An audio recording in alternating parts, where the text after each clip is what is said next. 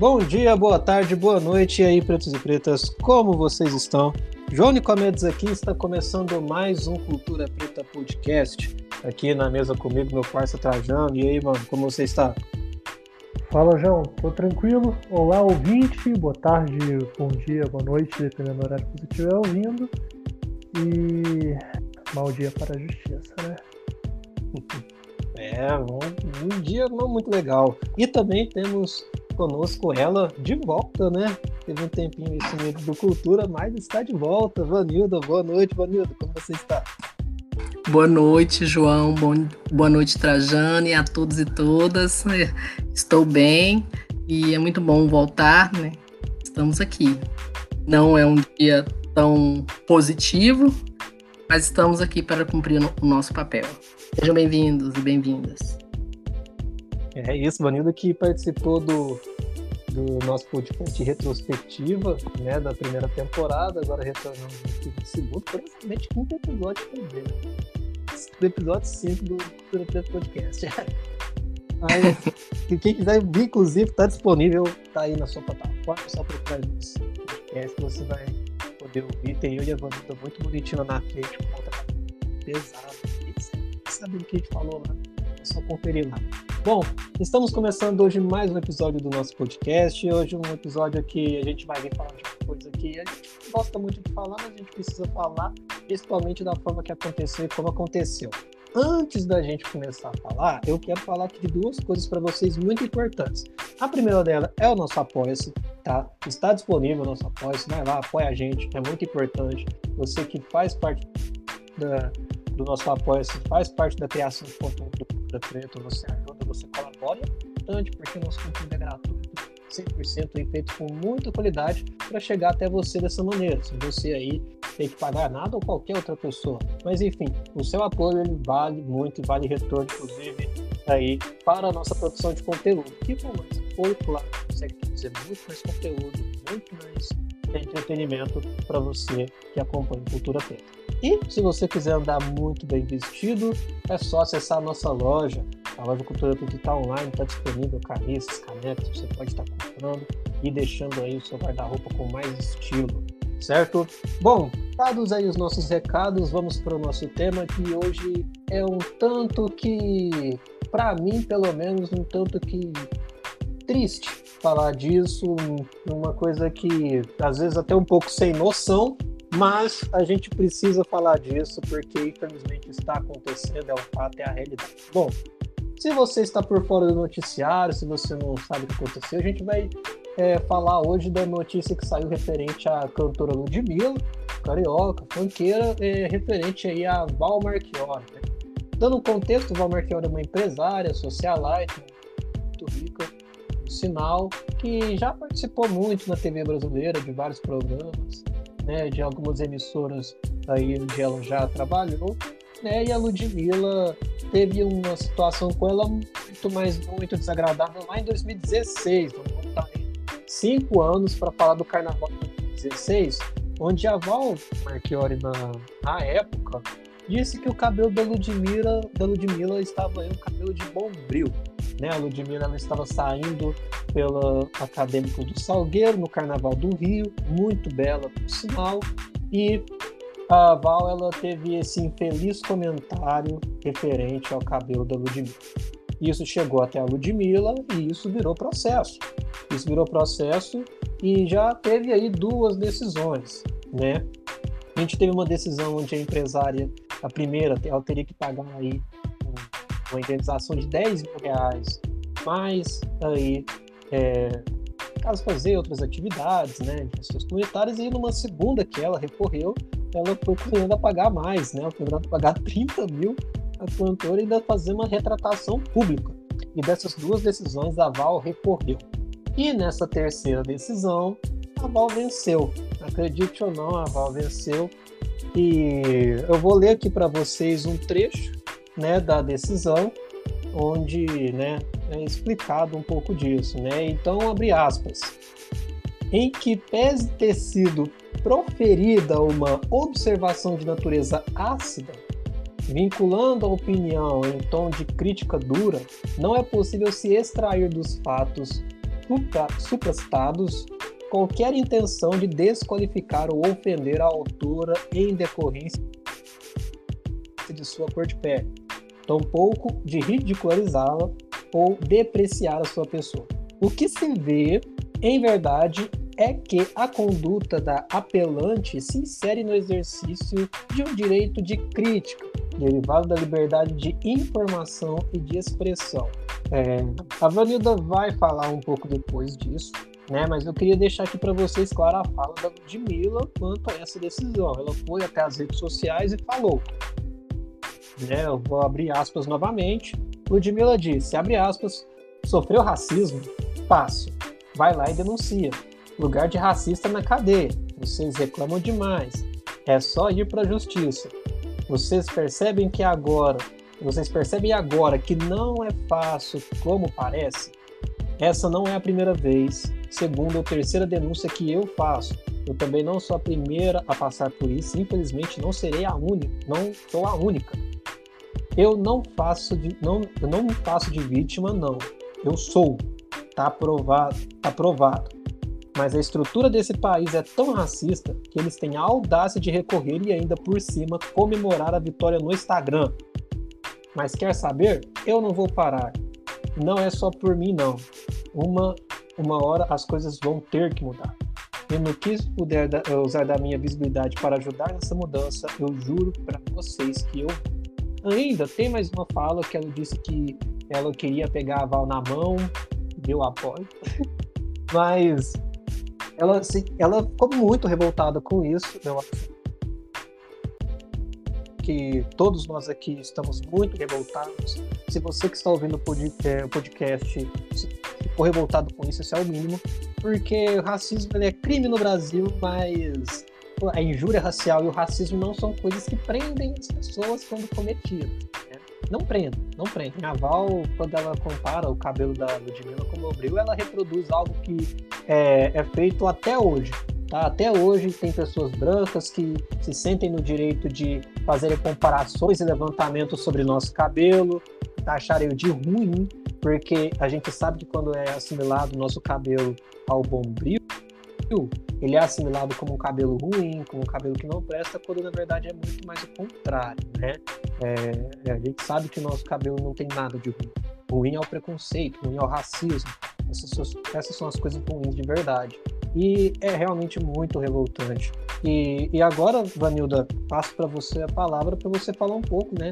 Justamente nessa questão técnica dessa decisão. Não, é, é uma decisão que vem se arrastando né, de alguns anos e, e, acho que é importante também a gente saber se é, eu não tenho certeza, mas de acordo com a própria assessoria da Ludmilla, a equipe dela de advogados vai ver uma possibilidade de recurso, de realmente recorrer dessa decisão, né? Vamos ver, né? Então, Vanilda, palavra é sua. João, só um instante aqui. Tive um probleminha técnico aqui. Então, é, antes de iniciar né, a explicar um pouco, tentar explicar um pouco de, dessa questão, é importante dizer que eu não vou fazer nenhuma análise técnica é, é, minuciosa da decisão, ou seja, do acórdão, porque implica é, um conhecimento de todos os autos e, de, e das decisões anteriores que não foi possível acessar antes dessa nossa conversa. Então, é, um, nós vamos falar de um modo mais geral, né, é, de, a respeito de como uma decisão como essa vai afetar, afeta, né, cotidianamente o modo como nós lidamos com esse mal que é o mal do racismo, né? Quais são as, as consequências disso? E uma coisa muito importante é que é, o acórdão publicado hoje, né, de relatoria do desembargador Francisco de Assis Peçanha, do Tribunal de Justiça do Rio de Janeiro, né, é, da 14ª Câmara Civil, ele é, tem características que são muito importantes, muito relevantes e que nós não, não podemos deixar passar. E é nesse ponto que eu vou focar. Quais? Primeiro, é, qual, né? Na verdade, é a principal delas. É que o acórdão, ele não aborda o crime de racismo. É, ele trata a ação toda, né? O caso todo, é, na perspectiva de um dano moral à, persona, à personalidade, que é o dano à personalidade, né? Não há a definição de racismo, não há um parecer técnico de especialistas na área para caracterizar o crime.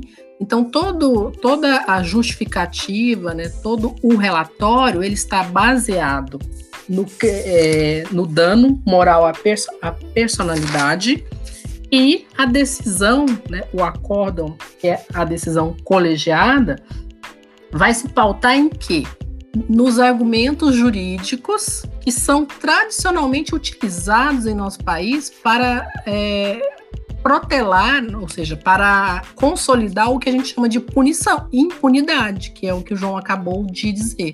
Há um crime de racismo, há um, um crime de injúria racial, mas ele é, muito raramente ou nunca é caracterizado. Não há aplicação das sanções que o, o nosso ordenamento jurídico prevê. Por quê? Porque o nosso judiciário, majoritariamente, e só muito recentemente isso, isso tem sido colocado em discussão, ele entende, né?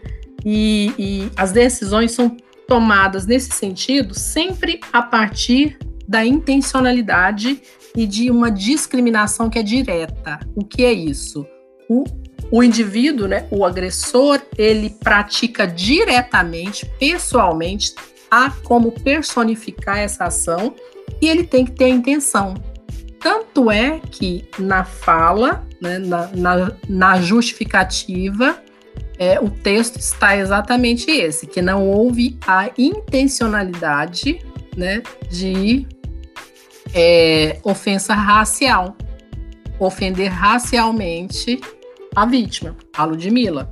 Então, se baseia na intencionalidade, olha só o texto, ele avalia que não houve a intenção de depreciar, depreciar a vítima por conta da cor da pele, ou seja, intencionalidade é, é uma categoria jurídica que é utilizada aqui para levar à impunidade. É por isso que a maioria das denúncias de racismo, é, inquéritos, investigações e processos criminais de racismo ou injúria racial hum, são descaracterizados, porque se baseia nessa discriminação direta, que é o, o sujeito diretamente é, é o, o, considerado racista, né? E sempre descaracterizado. Então aí nós temos um problema sério, porque esse é um problema do nosso sistema jurídico, que é, intencionalmente, é claro, né? Não dá para a gente achar que isso ocorre por acaso. Tem sido feito apesar da lei é, de racismo ser de 1989, a nossa Constituição de 1988, e nós temos a previsão no Código Penal do artigo 140 do crime de injúria racial e a lei de 1989 89, é, e a Constituição do crime de racismo. Mas isso não está no acórdão.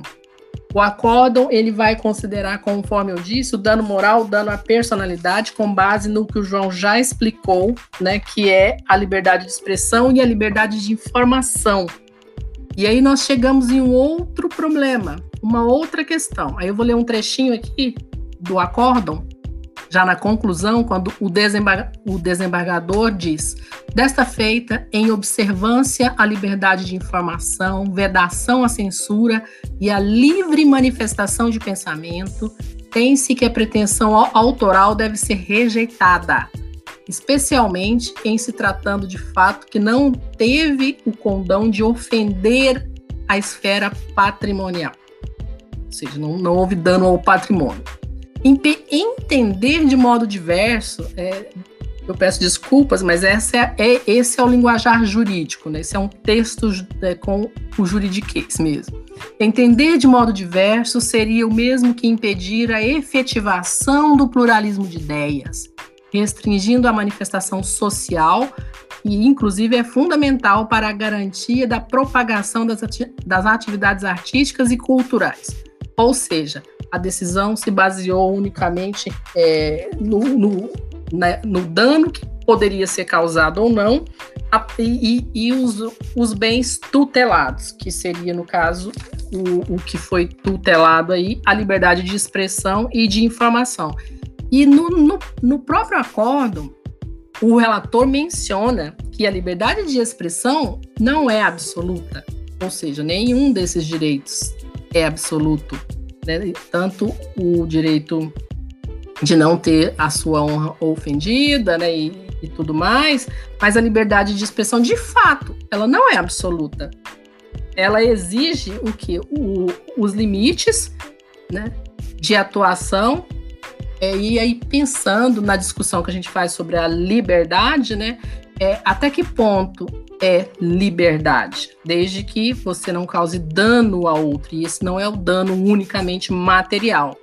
E o, essa liberdade implica a responsabilidade pelos nossos atos, a responsabilização. Então, portanto, a liberdade de expressão ela nunca pode ser é, invocada de modo a justificar qualquer ação, sobretudo quando é violação de direitos no caso de direitos humanos, de direitos fundamentais, né?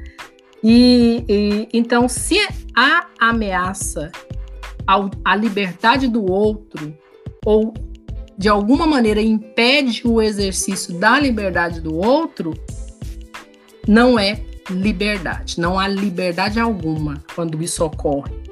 É muito provavelmente quem nos ouve já já deve ter ouvido aquela expressão. Tudo isso que eu estou falando é muita filosofia política, mas é muita realidade. Muito provavelmente já conhece aqui, ó. A nossa liberdade termina quando começa a do outro. Certeza. Já ouviu isso, João?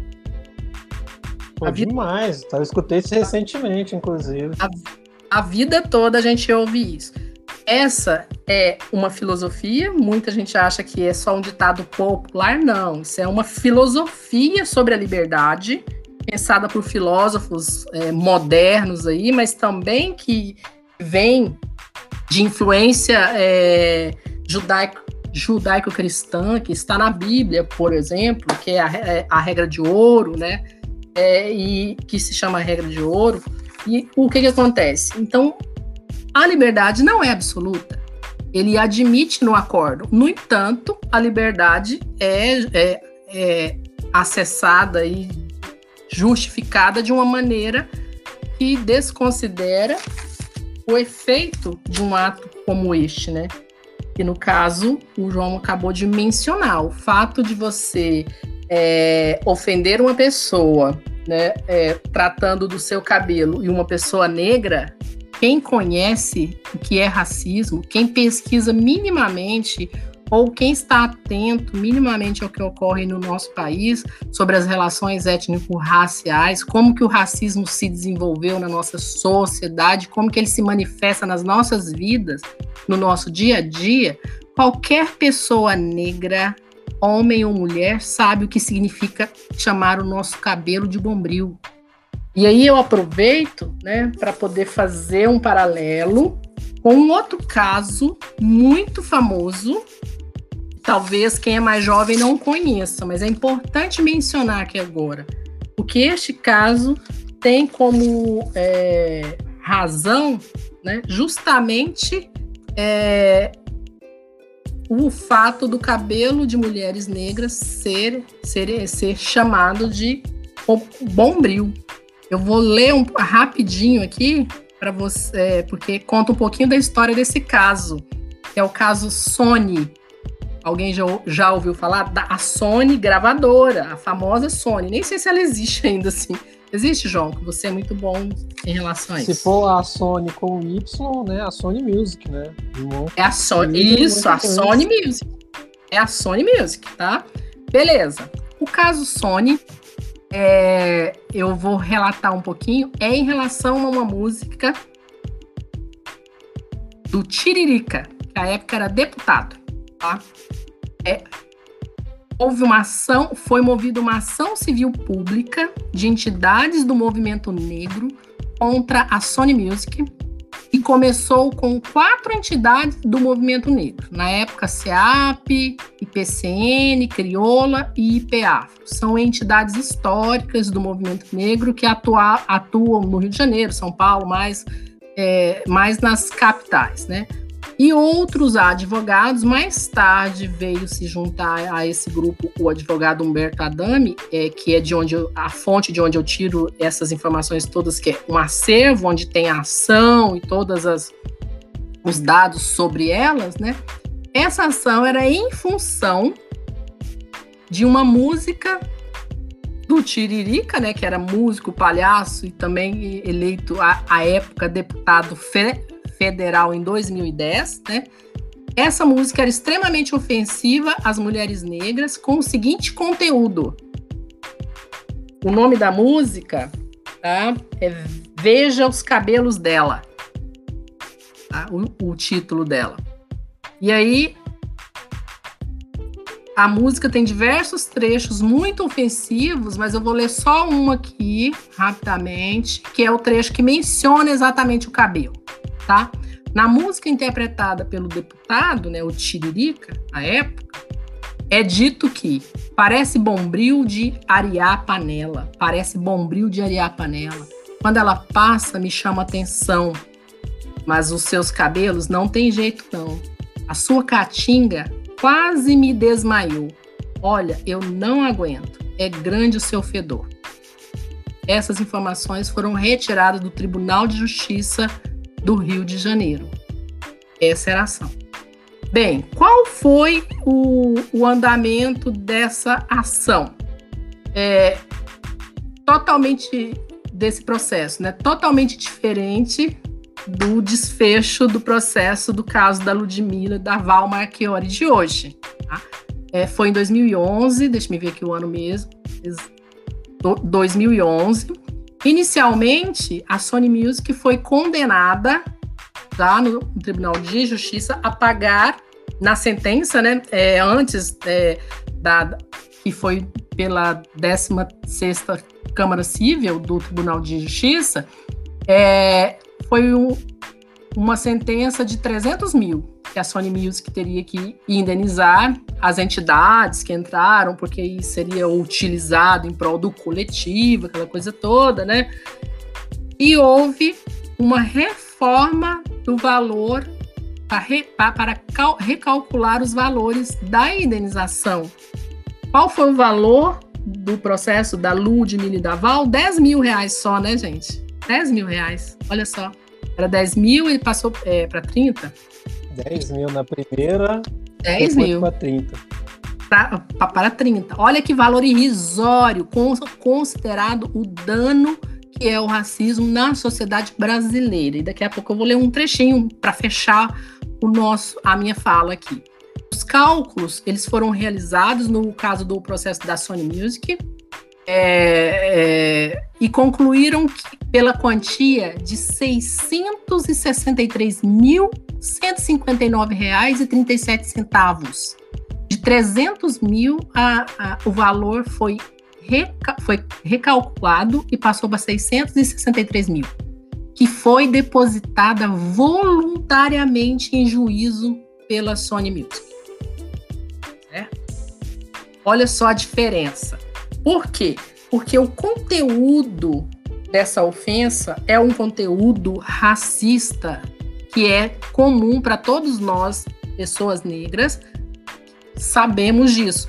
Mas é preciso que o judiciário tenha é, os laudos técnicos, que os juízes, que os desembargadores tenham, é, digamos que uma vontade política de trazer isso à tona. Estamos em pleno século XXI e ainda com uma sentença dessa, que considera chamar o cabelo de uma mulher de bombril apenas liberdade de expressão. Ou seja, muito provavelmente eu, com meu black hoje, eu vou ter que suportar qualquer um me chamar na rua de cabelo de bombril, porque eu não posso falar nada, eu não posso processar, ele não vai ser responsabilizado. É, bem, e aí nessa ação tem um, um, um ponto muito importante que eu queria é, rapidamente, antes de fechar, é, dizer que é a fala. É, o desembargador menciona que a Ludmilla é uma pessoa pública e pelo fato dela ser uma pessoa pública, ela tem que estar sujeita a essas críticas. Ou seja, considera o ato racista apenas crítica, que é com base na liberdade de expressão e na liberdade de informação. Né? Bem, e esse é essa é a consequência, né? As consequências que são danosas, que pela repercussão do caso, todas as pessoas realmente racistas, que não são poucas, se sentirão autorizadas, autorizadas. E a outra questão, é, João Pedro, é que não é só porque é um crime e tem que ser punido, é porque o racismo ele não é só esse crime que está no Código Penal e a lei. O racismo é uma, uma construção histórica, política, social, e ela se manifesta nas suas mais variadas formas o nosso ordenamento jurídico só tutela o racismo que é expressado diretamente por uma pessoa a outra. O racismo que está nas nossas instituições, o racismo que está é, no modo como se estruturam as nossas instituições, aqueles que definem o conhecimento que é válido, aqueles que definem os orçamentos que vão ser colocados em prática, aqueles que defi aquele que define as políticas públicas que vão funcionar, aqueles que definem as sentenças, né, quem é que vai ser punido, quem vai viver e quem vai morrer, quem vai ser bem atendido pelo sistema de saúde, quem não vai esse racismo, nosso sistema de justiça não tutela. Porque por conta dessa questão que eu acabei de falar. É o racismo direto e com intencionalidade. Então, nós ainda temos uma longa discussão. E uma decisão como essa, que está publicada nesse acórdão, ela é um retrocesso nesse entendimento acredito eu que vão recorrer, esse caso deve chegar ao STF, né? Mas a gente tem que pa passar a fazer nossas discussões sobre racismo não unicamente pelo crime que é tutelado pelo nosso Código Penal, pela lei de racismo. É mais amplo que isso. Desculpa, eu acho que eu me estendi muito, né? Eu passo a palavra novamente e a gente continua. Não, é, é necessário, é necessário até mesmo para o nosso ouvinte ele entender isso também.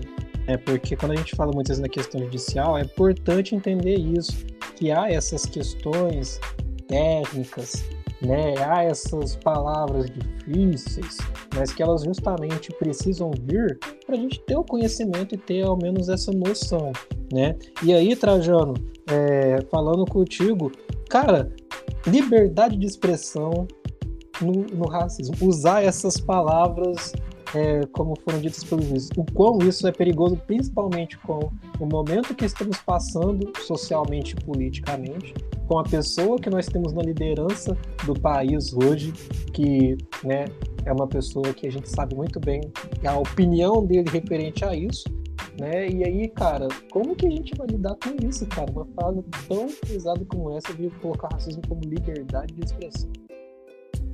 Então, é, parafraseando o Emicida, né? Cabelo ruim pra quê? Ruim pra quem, né? Eu acredito que essa visão de cabelo ruim, entre muitas aspas aqui, é uma visão que ela, ela não tem sentido de modo algum. Não tinha sentido cinco anos atrás e continua não tendo sentido nenhum hoje em dia, sabe? Até porque o único cabelo liso ou ele é de indígena folha de europeu. Não, não é, entre aspas, natural do Brasil, né? E me, me soa muito perigoso até essa ideia de liberdade de expressão e poder se recorrer a esse tipo de a esse tipo de, de situação, né? Em que a pessoa ela é condenada e ela pode recorrer na justiça. É, é absurdo, simplesmente absurdo que isso passe como liberdade de expressão. Ah, fulana falou que esse crânio tem o cabelo de bombril, mas é por liberdade de expressão, direito à crítica, né? Olha, eu sinceramente acredito que se a sua crítica ela toca em um ponto tão sensível quanto.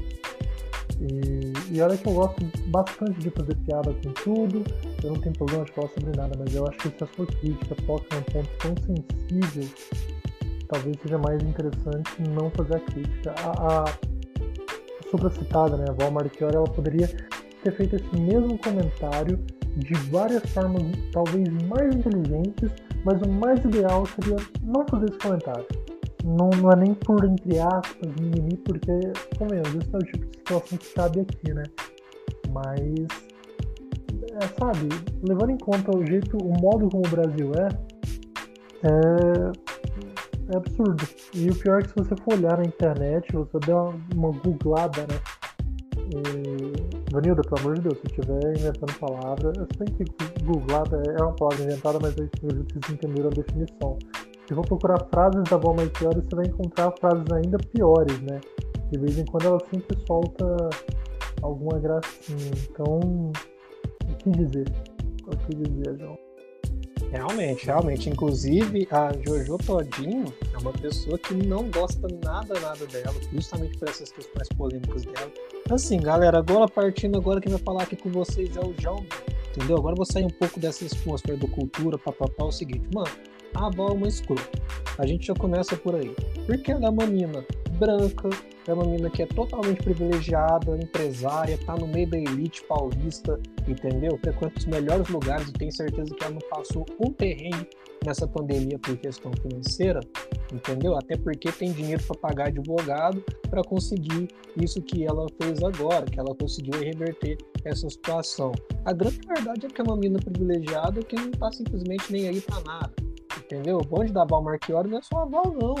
É muita gente racista tá sobrando no país, infelizmente, né? A gente teve aqui, inclusive até lembrando aqui durante a Hilda que citou, eu me lembrei da situação da Crespinha, da Bombril, em 2020, no ano passado, né? Onde é, havia um produto, né? Uma esponja de aço, né? Uma Bombril da marca Bombril, onde o nome era Crespinha né? E aí justamente nessa questão que a gente fala, né, do ofender o nosso cabelo, a gente sabe que isso vai partir para uma situação racial. Isso vai partir para uma situação racial. E aí é bem importante a gente é, colocar algumas coisas, por exemplo, crespinha, crespinha. Gente, a gente nunca, nunca é, teve no Brasil, pelo menos até aos anos recentes, uma valorização do cabelo crespo. Isso começa recentemente, muito por conta da negritude, por conta dessa virada que a gente pode dizer assim, que vem surgindo ali desde 2011, 12, da negritude de passar a afirmar sua negritude, honrar suas raízes e valorizar suas características individuais, e uma delas é o cabelo crespo isso não, não era tão valorizado como recentemente. Mas aí é quando a quando, por exemplo, a Bombril fez o que ela fez com a Crespinha, é mais ou menos isso que a, que a Vanido falou com a questão da decisão da Val, a, sobre o caso da Val, É como se eles estivessem dando um aval, entendeu? Então o cara pega, abre lá o site da, da, do Bombril e tá lá uma esponja de aço com o nome Crespinha. Pô, esse cara vai falar, ah, mano, se os caras tá pondo aqui Crespinha tá suave, eu posso falar que cabelo crespo é Bombril. Mas ele não quer falar cabelo crespo, ele quer falar Bombril. E aí você começa a perceber que essa, esse apagamento do povo negro, essa desvalorização do povo negro, ela é muito grande. E aí a gente vai falando, a é, Vanilda focou bem na questão da liberdade de expressão, quem que acharia da Val, por exemplo, primeiro deixar bem claro, eu não gosto de ter que estar falando isso, mas, gente, racismo reverso não existe. Mas, se, por exemplo, a Ludmilla virasse plasmaço, o cabelo da Val é cavaca lambeu, ah, sei lá, de alguma forma desqualificasse o cabelo.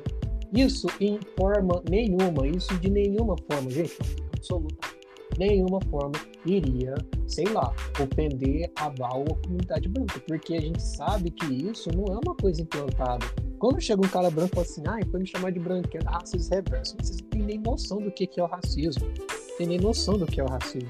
Não tem a mínima noção. E esse juiz, para mim, também não tem a mínima noção do que é o racismo.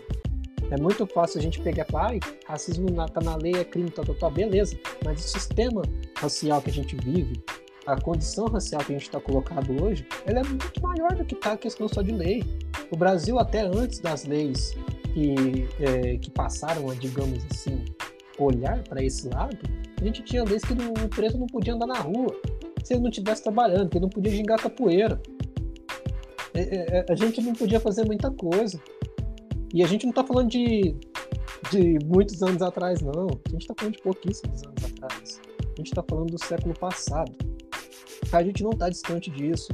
A gente viu ano passado, coisa do George Floyd tudo, como que isso olhou pro, pro, para a comunidade negra e que trouxe sim um, uma certa valorização no quanto de ser mais olhado. Mas a gente vê que ainda a sociedade em si ela não está preparada para essas coisas, né? Eu acho que e até queria até a opinião de vocês também quanto a isso, é de que realmente, é, até mesmo para o amigo que, que já está um pouco mais envolvido com a questão judicial, é, aí eu vejo, por exemplo, a importância de a gente ter pessoas negras no meio do direito. É muito importante para mim, porque é necessário, sabe? É, o fato de a gente é, lidar com esse tipo de coisa, por exemplo, tem o Joaquim Barbosa, sabe? Como a gente teve. Porque a gente sabe que é muito difícil esses casos, assim, gente, aqui no Cultura Preta a gente sempre noticia várias coisas questão racial, e é pouquíssimos os casos que chegam como que chega o da, da Ludmilla, tá? Porque muitas das vezes, quando há a denúncia, a galera desiste já na, na primeira decisão, que na maioria das vezes é favorável para o racista. Na maioria das vezes na maioria das vezes. A gente pode contar nos dedos aqui no Brasil, se é que dá para contar, se é que existe hoje gente, alguém que a gente pode falar. Essa pessoa está presa pelo crime de racismo, ou essa pessoa está presa e condenada pelo crime de injúria racial. Eu não sei. Vanilda Trajano, vocês conhecem, sabem de alguém? Então, João, foi muito bom você falar so, so, so, sobre isso, sobre essa questão agora, porque eu acabei de me lembrar eu não mencionei, que é importante, o Joaquim Barbosa, ele foi um dos advogados do caso da, da Sony Music. Oh, Só... Isso chegou ao STF. É, tá, e aí é, o que que acontece? É muito, é muito pouco mencionado, porque houve e há sempre uma tendência de muita gente de invisibilizar Joaquim Barbosa, assim como ocorre com outras pessoas, né? Mas foi um importante advogado dessa ação. E a Sony Music, é, o caso Sony Music foi modelo para os Estados Unidos. É, porque lá nos Estados Unidos existem inúmeras é, organizações né, negras né, que, que lutam, que atuam pelos direitos civis e a, a, gente sabe disso, né? E são muito articulados, inclusive politicamente, a gente pode ver como é que as coisas se dão lá, né?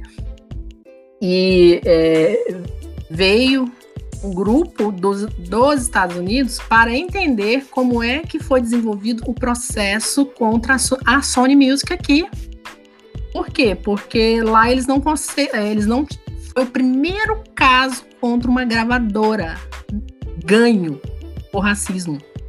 Foi o caso Tiririca. Então, é um caso paradigmático, porque lá eles, eles nunca tinham conseguido ganhar nada, entendeu? Então eles, eles vieram entender como é que funcionou o processo. Na época ainda não tinha assim essa, essa forma de interação pandêmica nossa, né? Que a gente está sempre reunido, né? Então as pessoas sempre faziam muito pessoalmente. E é muito interessante isso. E que é, é eu quero ler outro trechinho aqui peguei a palavra e aí eu falo para você sobre esse caso das condenações aí, que esse é mais chocante, né? Outro trecho, né? Da música do Tiririca, ou seja, o caso que foi considerado liberdade de expressão no acórdão de hoje do Tribunal de Justiça da Ludmilla da Val é obviamente declaradamente, juridicamente já reconhecido como caso de racismo. Olha só, Parece bombril de arear a panela. Parece bombril de arear a panela. Eu já mandei ela se lavar, mas ela teimou e não quis me escutar. Essa nega fede, fede de lascar. Bicha fedorenta, fede mais que gambá. Olha só, essa era a música. Ou seja, o bombril tá aí muito explícito. Então, juridicamente, a gente já tem caso paradigmático mas o nosso judiciário, né, gente, eu sendo da área jurídica, tenho que tomar sempre muito cuidado quando falo dessas questões, mas isso está muito explícito, né? A que serve as decisões, um acórdão como esse? Qual é a estrutura, né? Qual é que sustenta tudo isso? Porque as pessoas é, tomam essas decisões porque há uma estrutura que a sustenta. E é essa estrutura né, que eu não estou reduzindo a estrutura de uma instituição, igual muita gente, igual, por exemplo, vocês podem perceber que eu não uso muito o termo racismo estrutural. E não vou utilizar. Por quê? Porque reduz o racismo no entendimento senso comum das pessoas como o, é, o que ocorre é, na estrutura unicamente de algumas instituições. Esse estrutural ele é muito mais amplo, ele é amplo.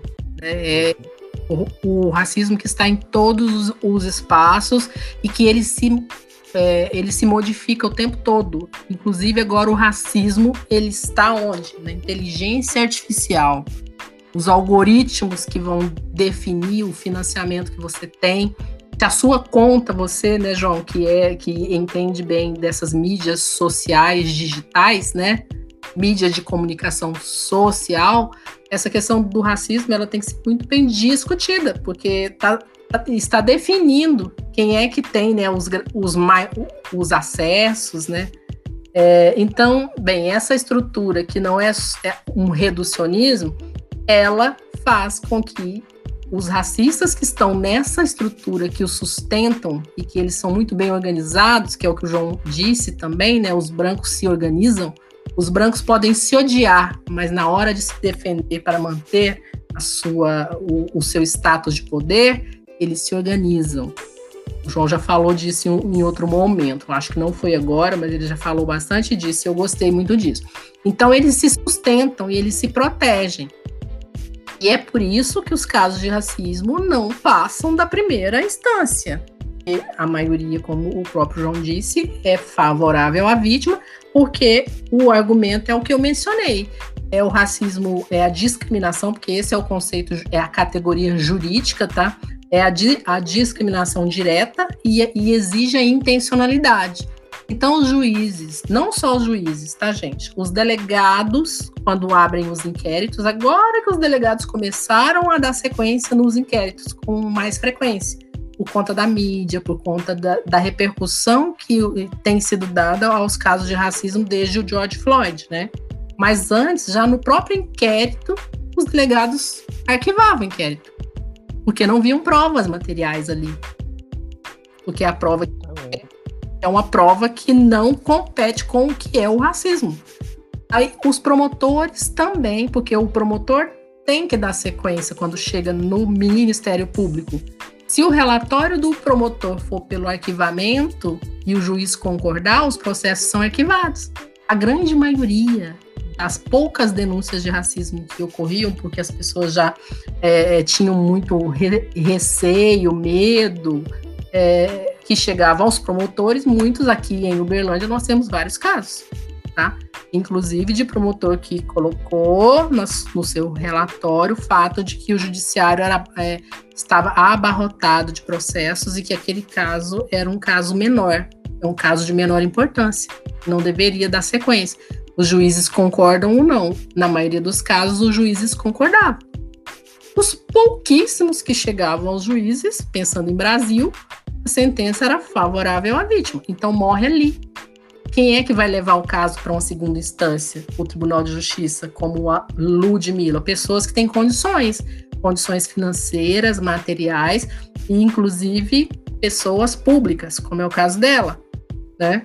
E quem é que chega ao STF? Muito menos ainda. Então é, é essa organização institucional composta por pessoas, é importante que seja dito, porque um tribunal de justiça é, é uma é, uma primeira instância, ela não é algo que é transcendental, sobrenatural que decide. São pessoas. E essas pessoas, sejam elas de instituições públicas, como é o caso do judiciário, dos ministérios públicos, sejam elas de instituições privadas, como são as empresas privadas, como é o caso do Carrefour, do assassinato, né, do ai meu Deus, fugiu no, no João Alberto. agora. Oi? João Alberto. Isso, do João Alberto e de todas as outras empresas privadas, né, onde pessoas negras, principalmente homens, né, foram assassinados nos últimos anos serem responsabilizadas, tem pessoas, e essas pessoas têm que ser responsabilizadas. E aí, quando a gente só foca no estrutural, como se é, fosse inevitável que as coisas acontecessem, a gente corre o risco da gente cair na, sempre na impunidade de não mudar a situação. Tem pessoas, e as, as pessoas decidem. As decisões é que determinam se o racismo vai ser considerado, vai ser combatido ou não. Se, se esses, essas pessoas forem racistas, elas decidem tapar o sol com a peneira, colocar embaixo do tapete, e é essa a situação que nós temos. Exatamente. Coisa que inclusive a gente falou, né, Trajano, né? Essa questão do, dos 80 tiros, né? A gente comentou recentemente que não houve punição para as pessoas do exército envolvidas, né? Sim, sim. Eu acho que a gente chegou a, a esmiuçar essa situação no privado, né? A gente não chegou a, a trazer um debate maior no podcast. É, fazendo um callback com o que você disse anteriormente, eu gostaria de, de deixar mais claro o seguinte. Você falou sobre racismo reverso, né? A gente realmente precisa reafirmar em pleno 2021 que racismo reverso não existe, porque tem pessoas que elas têm tendência a, a não conseguir diferenciar a injúria racial, e pelo amor de Deus, se eu estiver errado, Vanildo, me corrige. Mas elas não conseguem diferenciar a injúria racial do racismo. A injúria racial é quando uma empresária socialite branca chama uma, uma mulher preta e fala que o cabelo dela é bombril. Isso é injúria racial. Nossa, seu cabelo é bombril, você é queimada, nossa, enfim, isso é injúria racial. Já o racismo, que adoram dizer que existe racismo reverso e que falar qualquer coisa para branca é racismo reverso, é o que?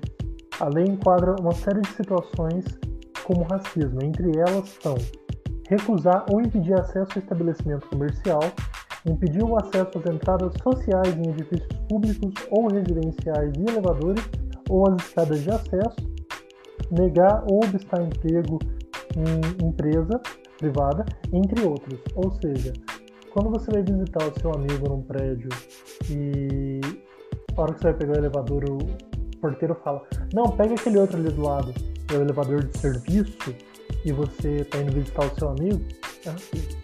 Quando você está andando na rua e a pessoa atravessa a rua para não andar na mesma calçada que você, é racismo. Quando você entra no mercado e segurança, que é do seu bairro, te segue o mercado todo, achando que você vai roubar alguma coisa, é racismo. Eu tenho certeza que quem sofre de, entre aspas, racismo reverso não passa por esse tipo de coisa. E o que me deixa mais mais embasbacado nessa república de bananas que a gente vive, entre tantos absurdos que já tiveram esse ano, é o fato de que, mais uma vez, a Vanilda, se eu estiver errado, a Vanilda me corrija, mas a Ludmilla perdendo esse processo para Val Marchiori, terá que, a Ludmilla terá que pagar os honorários da advogada, da equipe de advogados, né, vamos ser sinceros, da equipe de advogados da Val Marchiori. Ela tem que pagar 10% dos honorários do, da equipe de advogados. Se não me engano, eu vi uma especulação de que o processo e os honorários ficaram em torno de 300 mil. Ou seja, não bastando ser chamada, sabe, ser, ser discriminada, sendo que eu vi que o cabelo dela estava bombril, ela ainda vai ter que pagar 30 mil para os advogados de quem chamou ela assim. É ou não é um absurdo? É muito absurdo, Trajano, é muito absurdo porque é uma impunidade, é uma clara, é uma clara mesmo amostra de que a sociedade brasileira, que por muitas vezes fala que não é racista, a sociedade, quando você toca no racismo, no assunto racismo no Brasil, muitos não querem nem falar, não gostam de falar do racismo, principalmente pessoas brancas, porque se negam se nega fala, não, eu não sou racista, isso aqui, mas não discutem, não falam sobre. E aí, quando vem é, essa decisão, como nesse caso, isso, além de mostrar para essas pessoas de que, olha, a justiça do país, que é o, o, o local onde isso deveria ser tratado da maneira como né, deveria ser, porque para mim essa decisão não, não foi a maneira correta, é, não dá assim. É, é chato é chato você pensar, cara, um juiz, um cara formado, um cara que estudou, tá falando uma coisa dessa. Tem liberdade de expressão. A gente nessa brincadeira de achar que liberdade de expressão não, até anos atrás, tinha um fulano aqui em Minas Gerais saindo aí pelas ruas com no braço uma, uma faixa do nazismo. E aí, quando ele foi procurado, né, porque ele foi denunciado à polícia, a polícia foi até ele, o argumento dele foi a sua liberdade de expressão. E ele gosta. Então, para ele, ele se sente na liberdade de fazer aquilo, né? E eu achei incrível que ele não apanhou na rua, em lugar nenhum, as pessoas só tiraram foto isso aqui. Isso, mostra também como é o tratamento das pessoas quanto a essas questões. Quando, por exemplo, as pessoas veem uma mulher apanhando na rua, existe uma comoção e as pessoas vão lá intervir. Ótimo, é o certo, eu, o mesmo. Mas quando há uma situação de racismo, as pessoas não intervêm. Esses casos das mulheres, agora está havendo intervenção, mas antes não tinha intervenção. Né? A ponto de hoje a, a, a Tammy Gretchen ter que criar o, o, o auxílio para as mulheres que saem de casa poderem ter um, um valor de auxílio para poder pagar um novo aluguel e não ter que morar mais com o marido. Porque não adianta medida protetiva, não adianta nada do que elas façam, muitas vezes elas têm que voltar para o convívio com o marido, né? E acontecem essas coisas. Então, quando a gente traz aqui na questão do, do racismo, a gente vê exatamente isso. A gente vê uma, uma questão onde as pessoas elas não se comovem porque é, a Ludmilla é uma mulher negra, é uma mulher famosa, é uma cantora conhecida internacionalmente. Ela tem hoje mais de um milhão de seguidores no Spotify, que é a maior plataforma de música do mundo. Só que nada disso livra ela do racismo. Nada disso. E isso não vai livrar, livrar nenhum de nós. E aí, como a Vanilda disse, poxa, se no caso da Ludmilla, é a Ludmilla, uma pessoa pública, uma figura pública, tem esse entendimento, imagina para nós, que não somos pessoas públicas, que não temos o Instagram verificado, que não somos conhecidos por aparecer em programa de televisão, por ser pessoas da mídia. A gente é da mídia, mas a gente é da nossa mídia. Quem conhece a gente são vocês que, que escutam a gente. E relembrando até questões de racismo que pararam em, em primeiras instâncias, o caso da Dandara, ex-colunista do Cultura Preta, um caso que ficou famoso no Brasil inteiro, onde uma festa de formatura, aí estudantes foram lá e arrancaram o turbante dela após cercar ela né? E faltou pouco para agredir ela, faltou muito pouco, né? E, e, e o que, aconteceu com o caso dela? Arquivado, foi arquivado pela justiça. Por que a justiça não houve racismo, não houve intentar, gente? Pelo amor de Deus, é, é, uma, é uma prova muito grande. Toda vez que a gente fala assim, se você se cala com racismo, você é racista também, é justamente por causa disso. É justamente por causa disso. Ficar em cima do muro uma questão como essa né? Ou querer colocar uma justificativa é uma coisa que hoje na sociedade não dá. Né? Ai, mas ela não quis ofender. Por mais que a Val não quisesse ofender, ela ofendeu. E, e aí existe uma expressão, sem, é, por exemplo, no, no, futebol, né, muitos árbitros falam, sem querer também é falta. Você pode ter acertado sem querer, não era sua intenção, mas é falta. E o que a, e o que a Val fez foi exatamente o injúria racial, o racismo. Foi isso. Ah, e foi sem querer. Ah, ela não quis, mas fez. Ela não quis, mas fez. Isso aconteceu, foi um fato. Ela falou em rede nacional e o cabelo do Ludmilla estava acontecendo no abril. E isso não, isso não gerar uma, uma decisão assim, à altura, porque isso não é uma decisão à altura. Tá? Isso, não, é, isso mostra a vergonha que está ultimamente o Brasil, principalmente na questão onde as questões jurídicas voltadas para as pessoas negras não são atendidas da forma como devem ser. É, a Val, para mim, é uma pessoa mau caráter, é uma pessoa extremamente mau caráter, porque ela comemorou isso nas redes sociais, ela comemorou. Ela foi no Instagram e colocou que justiça estava sendo feita. Então a Val é uma pessoa mau caráter, uma pessoa sem caráter, que não tem é, o mínimo, o mínimo de empatia. Porque se a Val fosse no minimamente, minimamente humana, ela teria pedido desculpas a Ludmilla, publicamente, em vez de ficar respondendo o processo. Ela poderia até evitar um processo se ela pedisse desculpas. Vai saber como era a mente da Ludmilla em 2016, quando ela entrou no processo. Mas a Val nem para isso serviu. Então, gente, existe um orgulho dessas pessoas quando fazem orgulho orgulho. E até estava passando aqui quando a Vanilda falava da, da Sony Music. Eu vou falar aqui alguns artistas, gente, que já foram da Sony Music, tá? Artistas internacionais, para vocês terem noção de quando a gente fala de Sony Music. A gente está falando de artistas como Michael Jackson, que hoje a Sony Music tem, detém os direitos das músicas dele. A gente está falando de artistas como a Beyoncé, onde eles têm, detêm direitos também de algumas músicas dela, alguns álbuns. Né? Hoje a Beyoncé trabalha com a Rock Nation, do Jay-Z. Outros artistas de expressão negros, tá? Prince, Whitney Houston e é, quem mais aqui? Pegando aqui, aqui, a Zap Rock, já o mais recente, esse que está até hoje atualmente com a Sony Music. Ele é um artista Então eu peguei esses artistas para mostrar realmente para vocês que assim é, a nossa negritude ela está presente em todos os espaços, ela se faz presente. Só que não existe um respeito com a nossa negritude. Né? Eu acho muito absurdo, até mesmo para a própria Sony, pensar alguém lá dentro da Sony escutar essa música, que com certeza essa música passou por uma galera, porque teve que ser aprovada e tudo, e os caras simplesmente aprovaram, não viram nada de, de ruim na música. Os caras falam, não, essa música realmente é isso. E aí, quando a, o juiz coloca essa decisão, é justamente isso que ele está fazendo. Ele está olhando para a fala da avó e fala, é isso, não tem nenhum problema aqui, não tem nada demais. Pode seguir, pode seguir, pode falar que cabelo deles é bom, se torna justiça e liberdade de expressão é liberdade, liberdade de expressão. Isso aí, hoje, a gente está vendo com esse argumento quanto à questão racial. E amanhã, se isso virar um argumento de neonazista? E se isso virar argumento de, de extremista? E, é, e aí é que o bicho vai pegar. Então, é, é, é uma falta de cuidado para mim, é, essa decisão judicial. Muita, muita, porque pode correr consequências trágicas. Danilda. Ah, oi. Você mencionou e já foi é, em relação à liberdade de expressão e, e, e é, o Holocausto, que no caso se enquadra na questão do nazismo, já foi objeto de, análise no STF.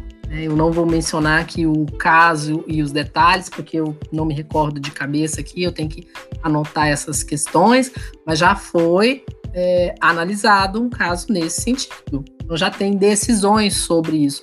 Mas o qual que é a tendência? Eu há alguns dias eu até conversava com um amigo, há alguns dias não, essa conversa foi em 2018, mas ela é constantemente atualizada. Nós temos uma tendência aqui no, no, no nosso país sobretudo a partir de 2016, é, quando começaram a ocorrer diversos casos e a, o tratamento que estava sendo dado tanto pela mídia, que era um tratamento antes do caso George Floyd e é outro tratamento a partir do caso de George Floyd, né? É, é, que é uma tendência de é, dar vazão à liberdade de expressão, porque essa é uma tendência liberal muito forte do liberalismo dos Estados Unidos, do modo como os, a democracia estadunidense lida com essas questões. E talvez por isso lá é tudo muito mais explícito, tanto pela história de segregação explícita, mas também por como essa questão da liberdade de expressão é tratada por lá. Tanto é que nós vemos manifestações explícitas lá de todo esse racismo, em que membros da Ku Klux Klan podem ir para a rua e fazer sua manifestação. Entendeu? E neonazistas vão para a rua sem fazer, sem ter nenhum tipo de impedimento. Então, o argumento da liberdade de expressão ele é muito forte nos Estados Unidos. Nós estamos vendo essa tendência ganhar muita força por aqui nos últimos anos, e sendo adotada pelas decisões jurídicas também, entendeu? Então, é, é, é muito essa questão. É, e aqui nós, né, nós temos um, uma outra história, uma outra tradição, né? Porque tudo aqui ficou, é, digamos que o racismo nunca foi é, é, digamos, mais leve, ele nunca foi menor, ele sempre foi muito violento e se manifesta de todas as formas na nossa realidade, mas ele não podia ser verbalizado. É o que a gente tratou no podcast do final do ano, né? A palavra proibida era o racismo, lembra? então a gente não está. É, é, essa explicitação que é feita agora, ela ficava camuflada no discurso da é, democracia racial democracia. que foi construído, da democracia racial. Então, sempre foi violento, mas havia um discurso de negar essa violência. E o que, que a gente está vivendo nos últimos anos? A não negação mais disso. Está todo mundo é, querendo realmente falar, expressar, e aí a força desse argumento da liberdade de expressão. Eu que tem crescido bastante aqui. E em relação ao que o Trajano falou, só vou pontuar uma coisa que é importante de ser dita. a principal diferença, além das definições é, dos tipos né, que estão previstos na Lei de Racismo 7.716 de 1989, é, que foram mencionados pelo Trajano, é impossível a gente. É, é, é preciso diferenciar o seguinte: a injúria, segundo o nosso ordenamento jurídico, ela se refere a um sujeito, a um indivíduo, a uma pessoa que está sendo ofendida. Então é individual, é direcionado a alguém, que foi o que ele muito bem explicou. Mas em relação ao racismo, ele ofende a coletividade, o grupo racial. Então, quando a ação ela é identificada, isso no nosso ordenamento jurídico, eu não quero dizer que eu concorde com isso, eu também não concordo e vou dizer por quê. Mas é, de acordo com o nosso ordenamento jurídico, tem que estar tá explícito na fala do cara assim, ó, todos os negros são macacos. Entendeu? Todos os negros, então, têm o cabelo de bombril, que é cabelo ruim, e todas as negras fedem. Tem que ser dito dessa maneira, né? E aí, algumas é, ações é, alguns atos eles são identificados dessa maneira, como ofensa à coletividade, que foi o caso da Sony Music. Era uma música tocar porque o Tiririca estava no auge da sua fama. Então, na ação está relatado lá que isso afetou é, é, de, de forma muito violenta, grave, o psicológico de crianças, de meninas negras.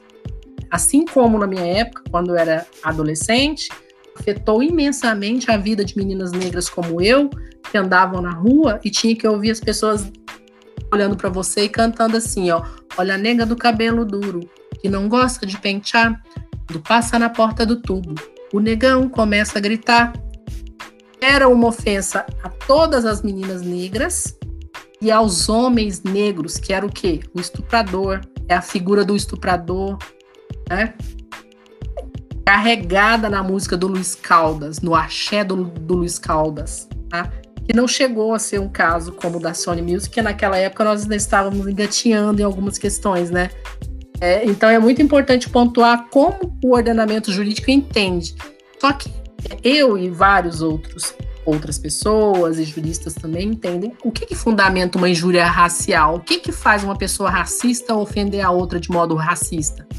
O racismo. Então, são coisas que estão vinculadas, que não se desvinculam. É, é, e aí, o ordenamento jurídico cria sempre estratégias né, para camuflar. Então, é o que acontece com o crime de racismo e o crime de injúria. O crime de injúria racial não vem do nada, ele vem do racismo, que está impregnado nas pessoas e no modo de organização da nossa sociedade e sempre ganhando novas caras. Conforme eu já disse, agora ele é da inteligência artificial, está nos algoritmos e vão determinando a nossa vida. Tá? Eu não sei se vocês conhecem, o público talvez não sei se conhece também, mas eu vou, vou mencionar aqui. É um historiador é, que é o Carlos Moore. Ele é cubano, mas ele morou muitos anos no Brasil. Hoje ele está no México, tá? Ele estudou. Falar, do racismo no mundo, né, a origem do racismo e tudo mais. E, e uma, na última conferência que ele fez aqui no Brasil que eu vi, ele já falava sobre esse racismo, né, porque, ou seja, o racismo ele ganha novas caras o tempo todo. Então ele já alertava sobre o racismo da inteligência artificial, nos algoritmos porque existem, é, você que entende de mídia, né, João, pode explicar melhor, os nossos dados, os dados da humanidade, tudo que foi feito da humanidade, que se tem conhecimento até hoje, estão armazenados em algum lugar por aí, em algum satélite por aí, em algum, em algum lugar. E esses dados estão carregados de quê? De todo o racismo que está presente na nossa história. E aí, quando a gente pega uma internet, um, um, uma internet, por exemplo, que os algoritmos conseguem ler, né, quem é quem, é, um amigo fez recentemente, eu vou citar esse exemplo rápido e termino, tá? Ele fez uma seguinte é, experiência que eu fiquei horrorizada. É, tem uns sites, esses sites aí que você joga é, as suas fotos, as fotos dos, dos possíveis pais para um bebê, para verificar como seria o bebê, porque esse site constrói essa imagem. E ele jogou diversas fotos, diversas experiências de pessoas negras. Você pega na internet, você pega um amigo, uma amiga na internet, sua esposa, seu namorado, sei lá, e junta lá. Sabe como que saíam os bebês? Brancos. E de duas pessoas negras saiu um branco. Ou seja, os, os negros não existia negro naquele, naquele naquela site, naquela construção ali, não tinha uma característica, o negro sendo apagado. Até nesse tipo de site, que não sei nem se é confiável, mas foi um grande indício, confiável no sentido de que ele é utilizado em grande escala, é recomendado, eu não sei. Mas assim, é um indício muito interessante de como que está sendo feito. E é, você fala muito. O direito o direito também está funcionando já e funcionará muito em breve, majoritariamente por inteligência artificial. É, e aí, né, a gente fica pensando, né, porque isso daí que a Vanessa falou, inclusive teve no fim do ano passado, meio fim do ano passado, não sei se o Trajano até lembra, né, que está presente também no Twitter, fizeram uma comparação, né, pegaram duas fotos, né, na primeira foto um casal branco, um homem e uma mulher branca, e na outra foto um casal negro. Colocaram essas duas fotos juntas e essas fotos elas fizeram parte de uma imagem só.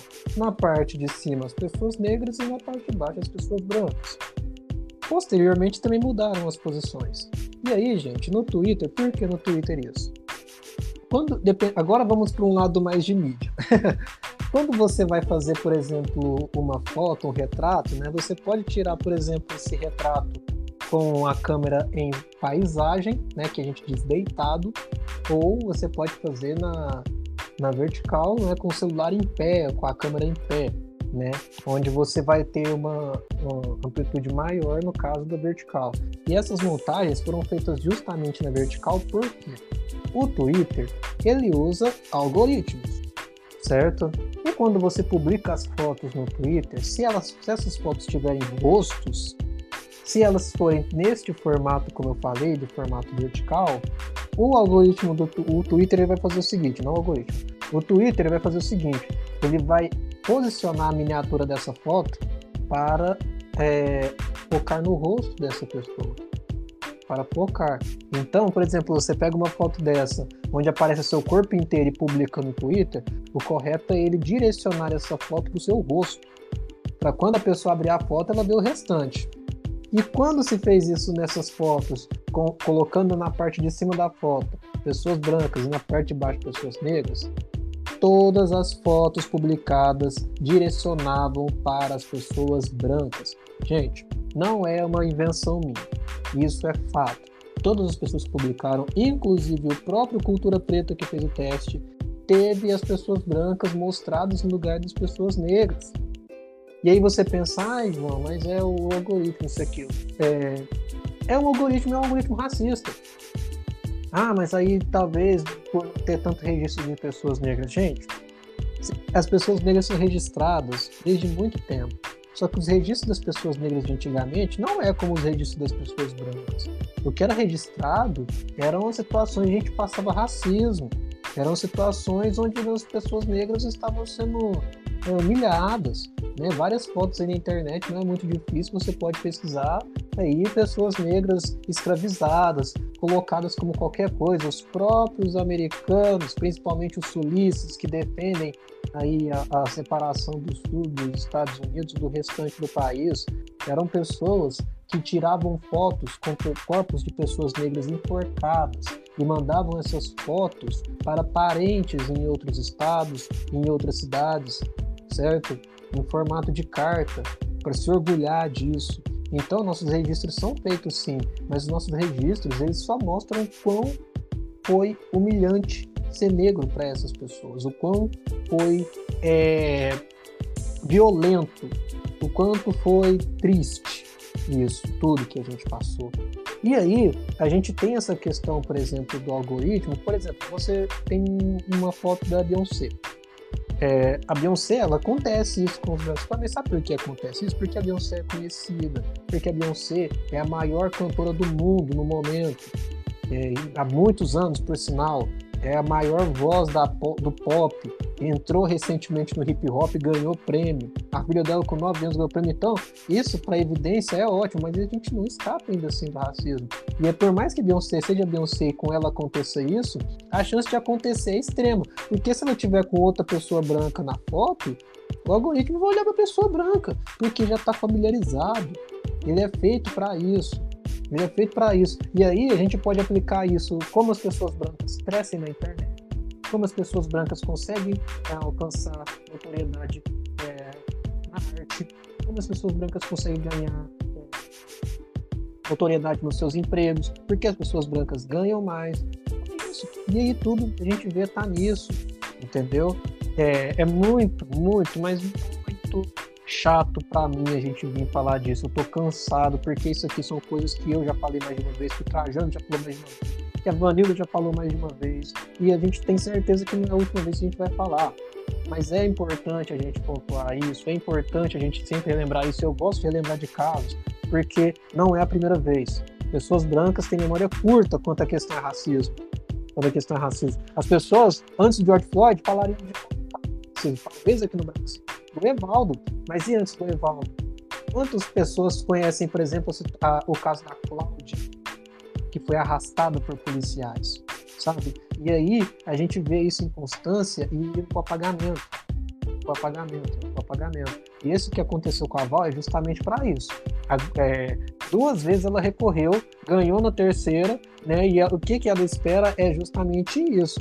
Ela quer colocar que é, para Ludmilla falou assim, ó, não vão aceitar, mano. Você já tentou três vezes, na, nas duas primeiras ganhou, na terceira, mano, não foi. E se você quiser continuar, eu também vou fazer o mesmo esforço para não acontecer. Porque para ela é justiça isso. É justiça. Isso ela deixou claro na publicação dela. Justiça seja feita. Foi isso que ela escreveu. Então, para ela, ser racista como ela foi, e aí, ah, mas o juiz não. Ela foi racista. Ela foi racista mais prejuízos por liberdade de expressão. E aí, Trajano, até como você estava até comentando que a gente iniciar a gravação, está, né, é realmente deixar a gente puto e deixar a gente grilado isso, né? É absurdo, né, cara? E, e assim, né, mano, é, é aquela coisa, né? Eles conseguem provocar o ódio na gente de uma forma assim, né? Que até meio que parece certo, né? Porque para muitas pessoas brancas, né, o, o, o, juiz, né, porque não só pessoas brancas, mas pessoas que são leigos, que não tem muitas vezes o um entendimento, o fato do cara ser um juiz escrever isso, para elas, né, o cara tem razão, o cara tem o direito sobre a lei, quando é isso. Então, é, a questão de direito sobre a lei, porque na verdade estamos todos abaixo dela, incluindo quem trabalha com a lei, como é o caso de advogado, promotor, juiz. É complicado, né? Entretanto, eu gostaria de afirmar, e quero dizer para o ouvinte mais sensível, que ainda não está acostumado a soltar essas pérolas de vez em quando, que em racista e em nazista até carinho se faz com martelo. Não tem outro, não tem outro jeito de poder deixar isso mais claro. E eu acho que cada vez mais que a gente vai tolerando a gente vai criando uma, uma situação ainda pior. Porque agora a gente vê com frequência, sabe, as pessoas quererem soltar frase racista como se não fosse nada. Você vai reclamar, ai, que esse mimimi tá complicado, né? Esse mundo tá chato. Não, cara, o mundo não tá chato nem tá complicado. É só você não ser idiota, cara. Pelo amor de Deus. A gente vê assessor do presidente fazendo gestinho de, de alt-right lá, de supremacista branco, né? Na, na internet, que tá tudo bem, né? Fazendo assistindo aquele sinalzinho de ok. Em reunião do Senado Federal. Nossa, cara. E o pior é que se ainda fosse a primeira vez, tá jóia, tá tudo bem. O pior é que aquela babaquice do, do Bolsonaro e de não sei quem mais ficar tomando copo de leite é símbolo, é símbolo de, de, de extremista branco também, né? De supremacista branco, perdão. E, e sabe, é, é cada vez mais complicado, cara. É, é, toda uma questão de semiótica. Até essa questão do Twitter. Eu tô entrando agora no Twitter, eu tô aprendendo a mexer com a ferramenta agora no Twitter, né? E para mim parece uma questão de semiótica. Eles focarem numa pessoa branca ao invés de, de uma pessoa preta, ou, ou deixar de uma maneira neutra para ambos. Porque. Semiótica. Basicamente semiótica. O significado por trás do símbolo, né? Ah, é porque a base de dados não, não tem dados de negro. Cara, tem negro muito antes de ter branco. Se não tem dado, fudido, cara com certeza o dono do Twitter, o, o, o dev, né, o cara que, que desenvolve o Twitter ali, o programador do Twitter, ele deve conhecer negros tem tempo. E, e ele deve conhecer pelo menos negros de renome há algum tempo, né? Vide Michael Jackson, Beyoncé e afins. Ele deve conhecer um Denzel Washington tem tempo, não é possível. Falar que o sistema não, não tem dados de negro é simplesmente porque alguém não quis pôr dados de negro no sistema. E não tem outro modo de, de explicar, sabe? Para mim não tem outro, outro modo de entender isso. É, fazendo até o callback com o que você falou também do do cara que, que andava aqui em Uberlândia com a suástica, né? É, e a polícia dizia Não, não foi aqui em Uberlândia, mano, mas foi aqui em Minas Gerais. Não lembro da cidade, mas foi em Minas. Sim, sim, me recordo. Porque em Uberlândia teve outra situação, mas foi tem tempo já, se não me engano, era com skinhead. Hoje em dia, essa moda é associada. É, então, a polícia falou que é liberdade de expressão. Entretanto, isso esbarra na, na lei, né? Que diz que fabricar, comercializar, distribuir ou veicular símbolos, emblemas, ornamentos, distintivos ou propaganda que utilizem a cruz suástica ou a gamada para fins de divulgação do nazismo, a pena é reclusão de 2 a 5 anos e multa. E o crime de, de nazismo é um crime sem direito à fiança, um crime inafiançável. Então, eu, eu acho que a polícia tem hora que não está entendendo muito de lei também, o que é no mínimo preocupante. É muito, é muito preocupante. A gente vê. A gente, é, vai ser assunto para um podcast também ainda esse ano, porque ainda temos um despreparo muito grande da polícia brasileira em lidar principalmente com casos como esse, com casos sociais. É muito difícil a gente ver né, dos casos, por exemplo, que são filmados, abordagens são filmadas, policiais ali que realmente né, conduzem isso. Um caso recente, inclusive, que aconteceu foi até na Ronda do Consumidor com o Ben Mendes.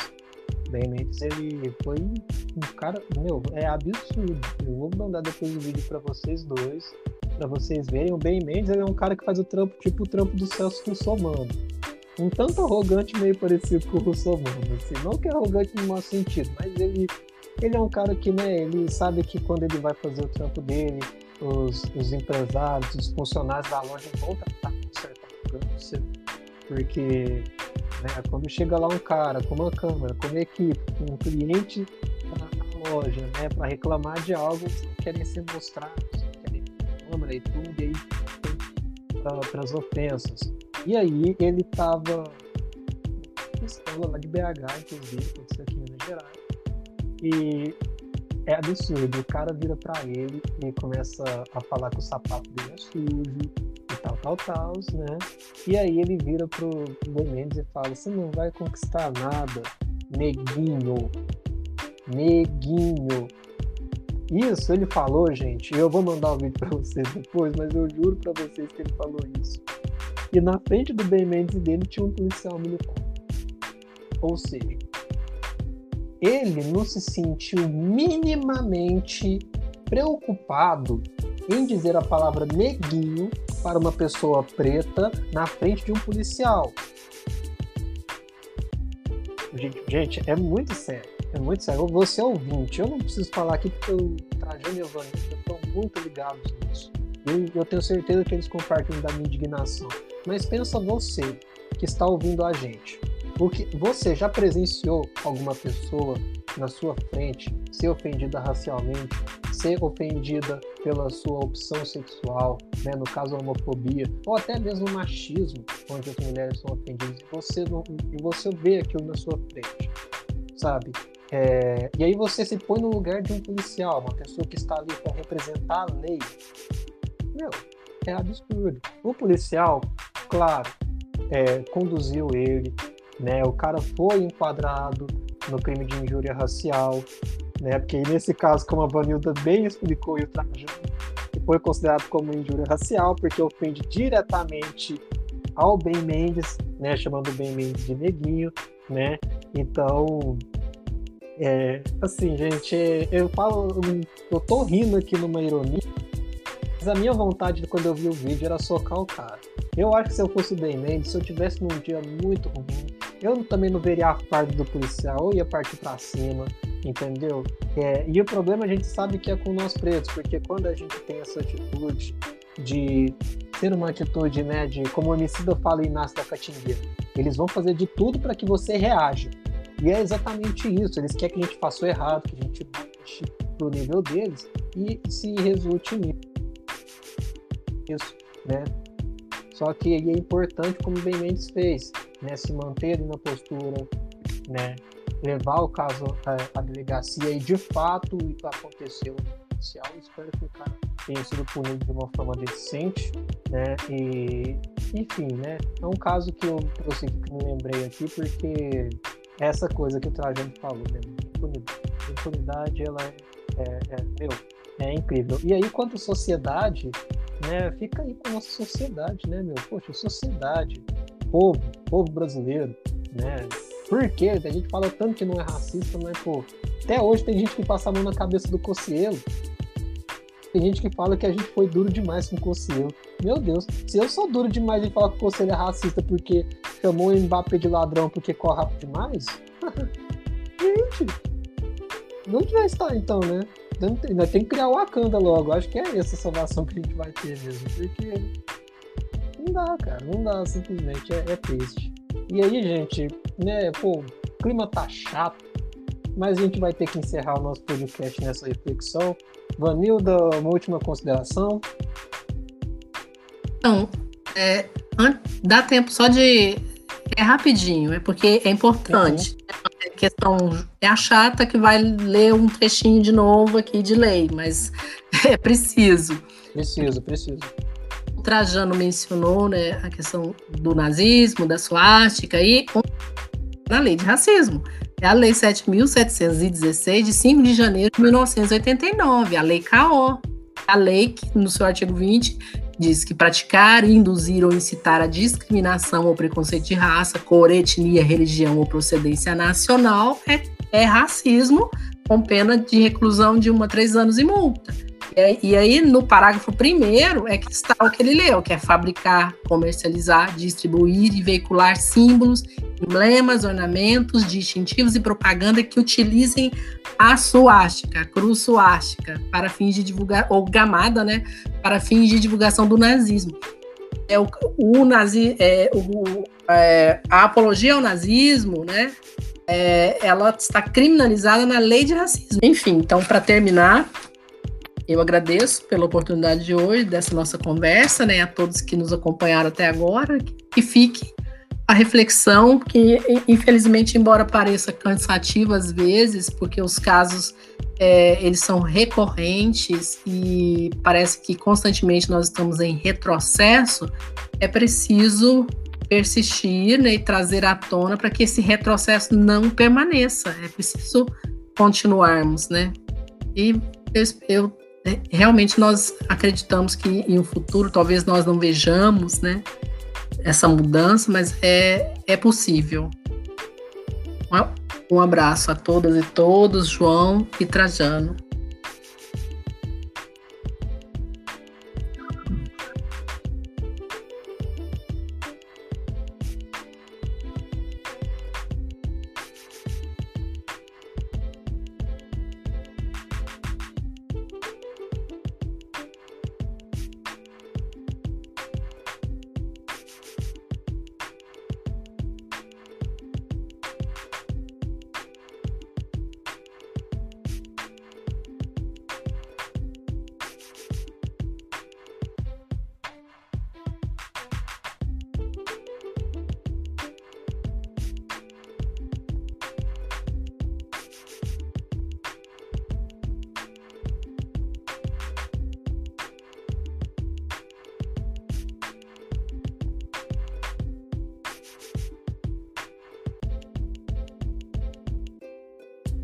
Isso, Trajano, considerações finais?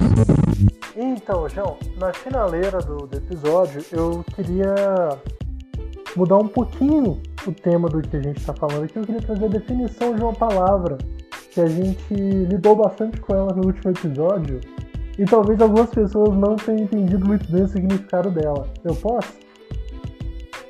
À vontade. Então, é... genocida é a pessoa que cometeu o genocídio. É aquele que deliberadamente ordenou o extermínio de um grande número de pessoas de todo um grupo étnico ou religioso, de um povo, uma cultura ou uma civilização. E às vezes o genocídio ele acontece simplesmente por você dizer que não vai fazer algo, quando se você fizesse algo você salvaria todo um pessoal. Eu só vou soltar essa informação aqui no final aqui do episódio aí e a quem for de direito entenda o que eu estou dizendo. E no mais, primeiramente eu gostaria de pedir perdão a você ouvinte que chegou até aqui eu gostaria de fazer um episódio brincando, às vezes zoando, rindo mais, igual eu tenho, tenho feito. Entretanto, hoje não teve jeito, gente. É, o Brasil está trabalhando forte em conseguir me deixar sem motivo para sorrir. Mas vamos ter fé que as coisas estão melhorando, de que melhorarão. E é isso. Forte abraço a todos e tenhamos fé. É isso, galera. É isso. Hoje o clima a gente despede aqui com essa reflexão. É muito triste a gente ter que vir aqui falar disso. A gente não gosta disso, tá? A gente fala disso porque a gente, a gente tem que falar, senão ninguém fala, tá?